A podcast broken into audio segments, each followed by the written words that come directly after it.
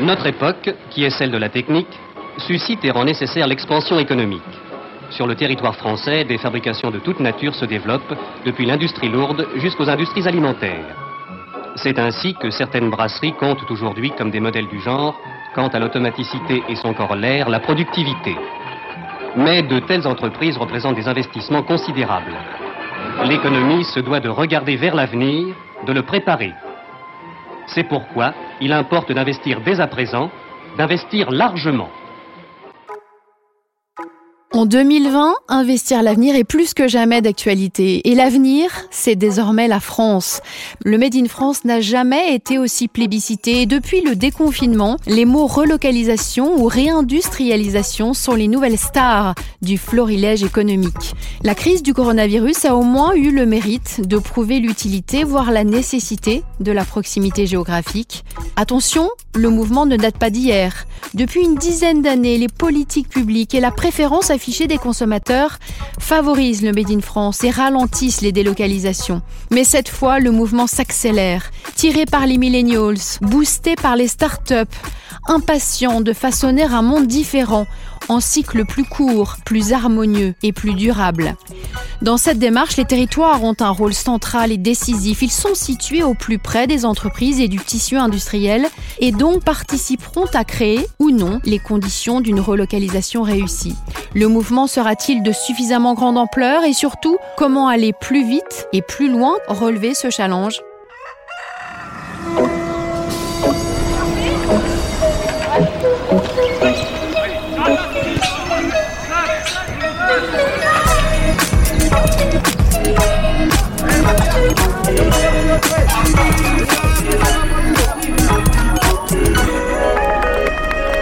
Bienvenue et ravi de vous retrouver dans d'utilité publique, le podcast d'intérêt général au service de la transformation de la société.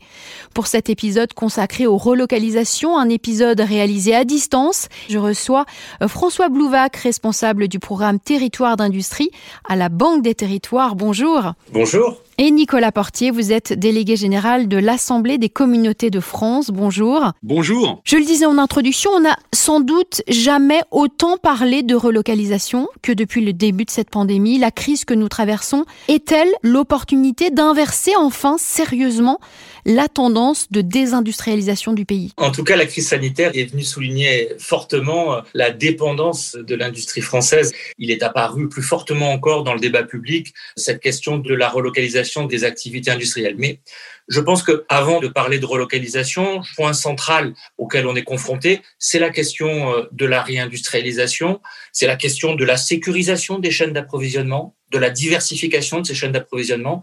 Et c'est euh, tout l'enjeu qui est posé aujourd'hui euh, aux industriels, aux acteurs locaux et à ce projet euh, qui semble aujourd'hui faire consensus de réindustrialiser la France. Nicolas Portier, est-ce que vous êtes d'accord avec ce qui vient d'être dit? Oui, parfaitement. Nous avons le même, le même constat. Nous avons trop cru à une certaine période qu'on pouvait, comment je dirais, au nom de la division internationale du travail, relocaliser l'ensemble des activités de production, des activités manufacturières à l'autre bout du monde et avoir plutôt euh, nous reconcentrer sur les activités euh, dites de service. Mais on s'aperçoit quand même, surtout à l'occasion de la crise actuelle, que c'est pas aussi simple. D'autre part, depuis pas mal d'années, nous creusons nos déficits commerciaux et nous voyons bien qu'il y a une sorte d'impératif industriel. Nicolas Portier, diriez-vous qu'une politique de relocalisation, elle peut être purement hexagonale ou est-ce qu'elle requiert une stratégie européenne? Je rappelle toujours que l'Union européenne est excédentaire dans ses échanges avec le reste du monde. En revanche, au sein de l'Union européenne, il y a certainement eu un creusement des inégalités entre les pays, avec une certaine spécialisation hein, d'un socle productif qui s'est concentré sur ce qu'on peut appeler l'Europe rhénane, et une trajectoire différente euh, des pays euh, du bassin méditerranéen, de la France. Nous devons avoir des logiques de relocalisation à différentes échelles, notamment sur les grandes fonctions stratégiques. Il y a certainement une politique industrielle européenne, et on peut se féliciter de voir un peu un changement de grammaire au niveau européen, d'échanges gagnants gagnant entre pays européens pour avoir une ambition industrielle des grands champions.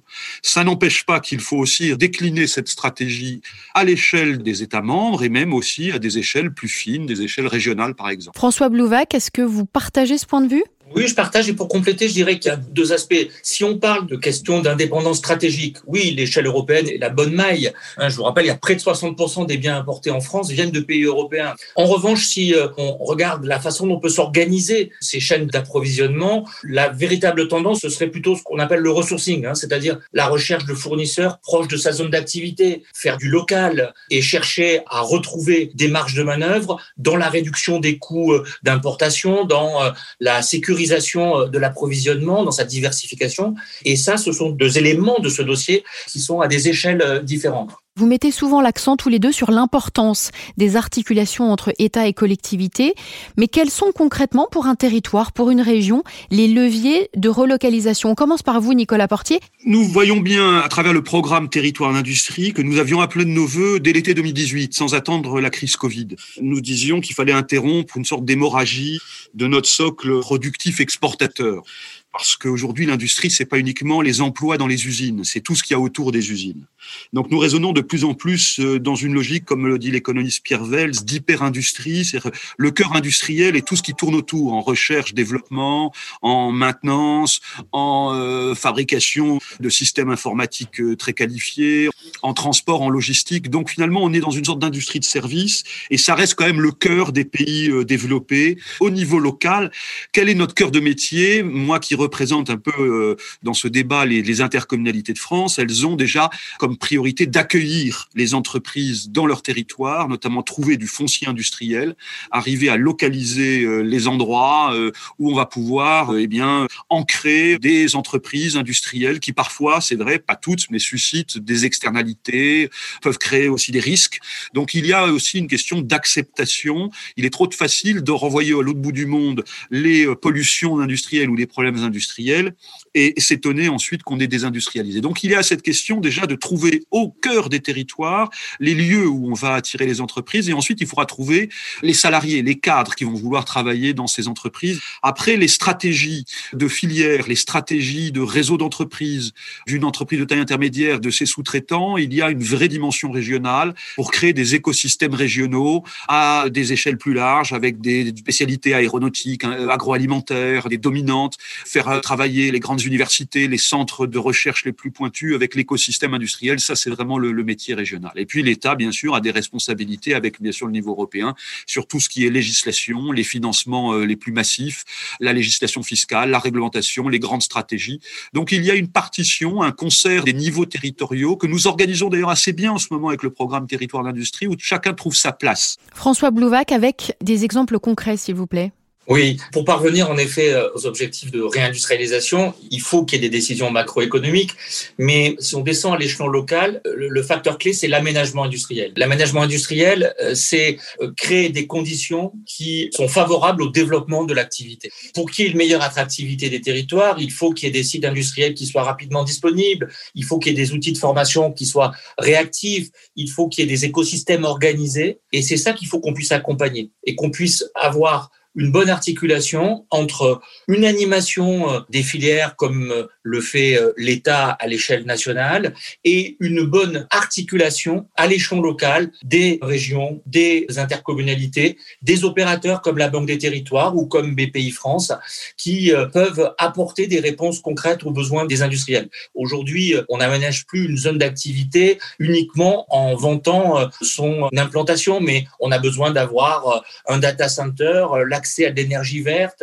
des solutions pour le traitement des déchets industriels, des solutions de mobilité pour les salariés. Et donc, tous ces éléments-là aujourd'hui, ce sont dans l'écosystème local, les collectivités, les collectivités locales et des opérateurs comme la Banque des Territoires qui peuvent euh, permettre d'améliorer cette attractivité. Et c'est la réponse clé. Pour être encore plus précis, est-ce qu'il y aurait des conditions à réunir pour faire pencher la décision des industriels du côté tricolore? Et si oui, lesquelles? François Blouvac oui, il faut pouvoir euh, s'engager, euh, par exemple, sur des délais d'instruction euh, lorsqu'un investisseur industriel veut s'installer sur un site. C'est ce qui a été proposé dans la mise en place de sites industriels clés en main Et euh, désormais, l'État s'engage dans un délai maximal de 10 mois de répondre à un investisseur industriel pour euh, qu'il puisse s'installer. Et c'est euh, l'ensemble des solutions que j'évoquais qui doivent être réunies pour avancer. Sur la formation, par exemple, on sait que c'est un enjeu majeur pour que se développe l'industrie,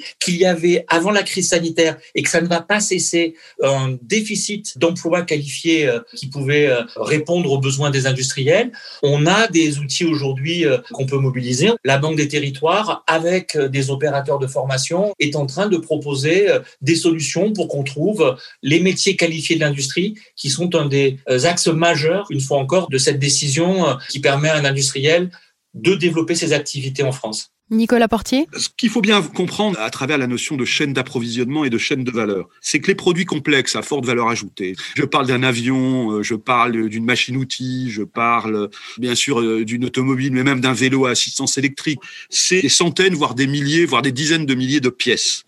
Donc, dans cette chaîne de valeur, vous avez des assemblages de plus en plus complexes avec des composants qui peuvent venir du monde entier. Ce qui est important dans les stratégies de relocalisation, c'est de pas rêver d'une sorte de 100% tricolore, mais c'est que l'on puisse insérer davantage de made in France dans les chaînes de valeur. Aujourd'hui, quand vous avez un, bateau de croisière à Saint-Nazaire, ce bateau de croisière va faire travailler euh, les chantiers navals de Saint-Nazaire des centaines de sous-traitants dans la région Pays de la Loire pour faire les cabines, pour faire les moteurs, pour faire éventuellement les de réception. Donc on a en effet, comment je dirais, des écosystèmes à organiser de manière à ce que ces grands ensembles industriels puissent faire travailler dans des effets d'entraînement des PME, des très petites entreprises, des bureaux d'études. On le voit bien sur l'aéronautique, ce n'est pas uniquement les emplois industriels qui vont souffrir. On sait bien que les difficultés de l'aéronautique vont euh, impacter très fortement à Toulouse et ailleurs des euh, professions, des sociétés de services qui étaient dans le numérique, qui étaient dans les ingénieries, dans les bureaux d'études et qui travaillent pour ces fers de lance qui étaient des grands employeurs industriels. Donc c'est comme ça qu'il faut raisonner nos stratégies de relocalisation doivent intégrer en effet cette notion de chaîne de valeur, que le produit euh, fini euh, soit euh, ensuite allemand ou français. Ce qu'il faut regarder, c'est qu'est-ce qu'il contient en termes de contenu domestique ou national. Alors pour creuser encore davantage ce sujet évidemment complexe, je vous propose d'écouter l'éclairage de David Kousker, créateur et gérant de Trendéo, qui produit des données économiques sur l'emploi et l'investissement en France. Il nous livre la vision terrain des tendances de relocalisation dans l'Hexagone.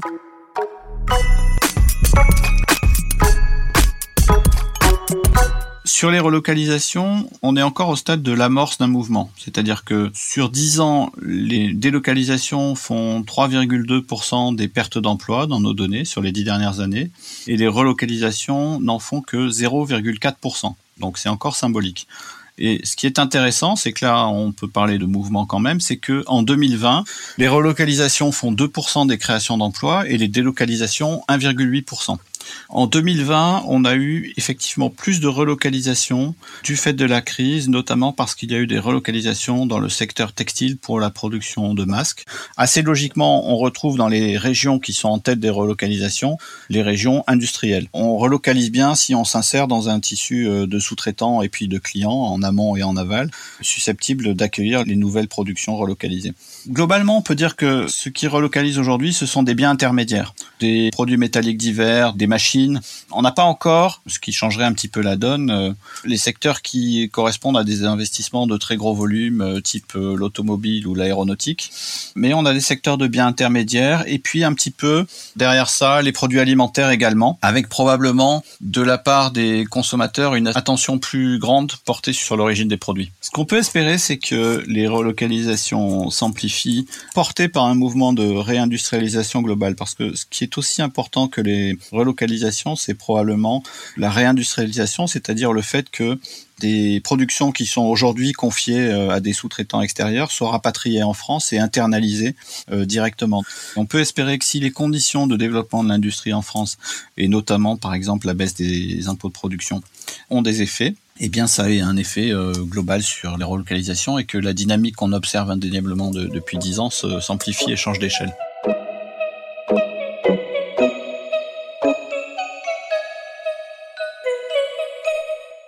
Nicolas Portier, une réaction à ce qui vient d'être dit et une question. La relocalisation, elle passe évidemment par une formation massive aux métiers industriels. Est-ce que c'est nouveau selon vous et quelles sont euh, les solutions possibles? Je pense que ce qu'a dit euh, David Kousker illustre un petit peu ce que j'indiquais, c'est-à-dire qu'on est vraiment en effet sur euh, l'analyse de l'ensemble de la chaîne de valeur et de ce que l'on peut faire revenir en France. En même temps, il y a un, saut qualitatif qu'il faut assurer, c'est-à-dire que nous devons avoir une stratégie de montée en gamme. Le tissu industriel français est réputé être un peu en milieu de gamme, exposé à la montée de la concurrence internationale, et il faut continuer. Heureusement, nous avons des composants de notre tissu industriel qui l'ont fait, qui ont engagé ce mouvement mais il faut monter sur des produits à plus forte valeur ajoutée, à plus forte intensité, euh, pas forcément technologique, ça peut être de la qualité de design, de savoir-faire, c'est pas forcément euh, du high-tech, hein. mais en tout cas, on doit monter en valeur ajoutée pour retrouver de la compétitivité. C'est pas uniquement par des stratégies de baisse de coûts, donc la baisse de la fiscalité, la baisse des coûts salariaux, c'est important, mais il faut aussi arriver à gagner en, en qualité de produit et en valeur ajoutée. Donc ça, c'est fondamental. Et pour monter en valeur ajoutée, eh bien évidemment, c'est des technicités, c'est des savoir-faire, des qualifications. Donc, on tombe sur la question de l'attractivité des métiers. Avant Covid, nous avions en effet dans tous les territoires d'industrie des problèmes de recrutement, d'attractivité à la fois des territoires d'industrie, les territoires les plus industriels de France, mais aussi d'attractivité des métiers. D'où des enjeux de travailler avec le CNAM, de travailler avec euh, les lycées professionnels, avec les centres d'apprentissage, de travailler avec les familles aussi qui avaient une vision dégradée de l'industrie, avec une vision un peu à la Zola, alors que les emplois industriels aujourd'hui sont souvent mieux rémunérés que des emplois de service aux personnes ou des emplois de livraison ou, des emplois du commerce. Donc il faut aussi changer l'image de ces métiers, montrer que ce sont des métiers de plus en plus qualifiés, de plus en plus automatisés, ce qui explique aussi en partie la chute des emplois. Quand on dit désindustrialisation, on raisonne souvent en termes d'emploi. Mais si on raisonne valeur ajoutée, les choses changent un petit peu, surtout quand on regarde tout ce que l'industrie entraîne autour d'elle. Et alors pour qualifier les bassins d'emploi, on voit bien des trajectoires, bah, des territoires qui étaient un peu vus comme condamnés au tournant des années 2000. Moi, je prends souvent l'exemple des verriers de la Brelle euh, à la limite de la Picardie et Normandie, qui étaient des sous-traitants qui faisaient des produits de base pour Saint-Gobain, pour un grand acheteur il y a une vingtaine d'années, qui sont maintenant montés en gamme, qui sont numéro un du flaconnage de luxe dans le monde. Et donc, bien sûr, ce sont des territoires qui qualifient en permanence leur main-d'œuvre, qui arrivent à montrer qu'il y a de l'avenir dans l'industrie, une possibilité de progresser, de se qualifier. Et évidemment, ça transforme les images qu'on a sur les métiers industriels. François Blouvac? Oui, pour compléter et illustrer ce que vient d'évoquer Nicolas et que je partage euh, totalement, je voudrais euh, donner les outils que nous proposons euh, au territoire pour former au métier industriel à nouveau un nombre suffisant de personnes. On a décidé à la Banque des territoires d'accompagner les opérateurs qui se mobilisent beaucoup sur ces sujets. Nicolas a évoqué le CNAM, je citerai également les écoles de production ou les centres AFPA. Ces opérateurs, on les accompagne et on les soutient pour ouvrir de nouveaux centres de formation au métier de l'industrie. Et nous avons l'objectif d'en ouvrir euh, plus de 50. Ça permettrait et ça permettra de former euh, à peu près 15 000 personnes par an. Il faut qu'on atteigne ces volumes pour qu'on puisse euh, proposer des solutions, à la fois des débouchés qui aujourd'hui sont des débouchés assurés. Je vais vous donner un exemple. On a accompagné l'ouverture d'une école de production à Cholet où 12 jeunes viennent de rentrer dans une formation industrielle nous savons que les métiers auxquels ils se forment sont des métiers qui sont en tension et qu'ils ont la certitude de pouvoir trouver du travail au sortir euh, de leur formation. En l'occurrence, c'est une formation de chaudronnier. Et donc, euh, pouvoir qualifier de la main-d'œuvre, pouvoir répondre aux besoins de l'industrie et pouvoir assurer à des jeunes un débouché professionnel euh, dans la période où nous sommes, ça nous semble bien relever le double défi de l'industrie et de l'emploi. Nicolas Portier, rapidement, juste un point. Certains patron s'érige en champion du Made in France et de la relocalisation. Est-ce que vous pensez qu'il faut capitaliser sur ces profils pour qu'ils deviennent, je dirais, des rôles modèles? Ben, ça fait du bien de mm. voir ce changement d'époque. Euh, on a connu où des grands patrons qui étaient en couleur disaient euh, la France sans usine. Donc aujourd'hui, on voit qu'il y a en effet euh, une adhésion. L'an dernier, la France d'ailleurs était un des pays les plus attractifs en termes d'investissement, y compris industriel. Il est bon de voir revenir un peu ce patriotisme industriel qui n'est pas une vision à caricaturer par de l'autarcie. Nous aurons toujours besoin d'échanger nos Airbus ou nos avions demain. Il faudra aussi les vendre à l'international. Donc il faudra bien échanger. en tout cas, on aura besoin de rééquilibrer nos échanges commerciaux y compris en Europe. Et ce qu'a dit François tout à l'heure est fondamental, c'est d'avoir un comportement responsable sur les achats. Les achats interentreprises dans l'économie contemporaine en France, c'est à peu près 700 milliards à tout instant de transactions interentreprises. Si nos grands acheteurs, en effet, font un peu attention, et c'est le cas de plus en plus, à la composante Made in France et sont prêts à en faire un des critères de choix, on peut changer beaucoup de choses. Nicolas Portier, comment concilier une politique volontariste de réindustrialisation avec la protection de l'environnement? On a trop longtemps cru que notre euh, bilan carbone était bon parce qu'en fait la France se désindustrialisait. Si on raisonne avec nos consommations, notre bilan carbone est beaucoup moins bon quand on regarde le coût complet, le coût carbone complet de nos consommations collectives, y compris avec euh, les émissions de gaz à effet de serre que produisent à, l'autre bout du monde la production des biens que nous consommons. Donc maintenant, si nous raisonnons euh, de manière globale et systémique sur notre mode de vie, sur nos consommations collectives et individuelles, on s'aperçoit que en effet, il faut voir les choses différemment. Ça nous amène à penser déjà un peu raccourcissement des chaînes de production, plus circuit court, même si tout ne peut pas être fait en circuit court. Et puis, ça nous amène à penser d'abord la transition écologique pour les industriels, qui ont déjà fait beaucoup d'efforts. Hein. Souvenez-vous, il y a 30 ou 40 ans, la vallée de la chimie, ce que c'était que le couloir de l'agglomération lyonnaise. Hein. C'était euh, des fumées épaisses, etc. Donc, il ne faut pas penser que l'industrie n'a pas fait des efforts considérables sur le plan environnemental. Mais il reste à faire. Il faut aller surtout vers la décarbonation, et ça, c'est ce que veulent faire les pouvoirs publics. Donc nous croyons beaucoup à des révolutions énergétiques, nous croyons beaucoup à l'hydrogène vert notamment. Il faut aller donc vers ces sujets pour adapter notre modèle industriel, pour pouvoir réindustrialiser sans polluer à la transition écologique. Mais il faut aussi voir le deuxième pilier du, du sujet, c'est comment l'industrie nous sert aussi sur notre transition écologique par ailleurs, avec les véhicules de demain qu'il faut concevoir, avec euh, les modèles intelligents sur l'eau, sur la gestion des déchets, les écomatériaux. Donc l'industrie va être aussi porteuse, et on le, voit, on le voit déjà, de solutions euh, avec les startups, avec des innovations. On a une tradition d'ingénieurs, on a en plus toute une génération qui se passionne pour ces sujets-là, qui veulent s'investir euh, dans des boîtes avec des innovations qui vont vraiment être mises au service de la transition écologique et dont on peut déjà mesurer de l'efficacité Dernière question pour tous les deux. Si vous deviez faire passer un message en conclusion de ce podcast, quel serait-il? François, on commence par vous. Eh bien, je résumerai en disant que l'industrie a un avenir en France et, et qu'il passe par ces territoires et que c'est à cette échelle-là qu'on peut aujourd'hui reconstruire un avenir industriel. Nicolas Portier? Même conclusion, euh, ambition, pas de fatalisme, mais simplement changer un petit peu de regard changer de regard sur l'industrie, ne pas avoir une image vieille et puis changer de regard aussi statistique. C'est la fin de ce podcast. Merci à tous les deux. Merci à vous de votre écoute et de votre fidélité. On se retrouve très vite pour un nouvel épisode.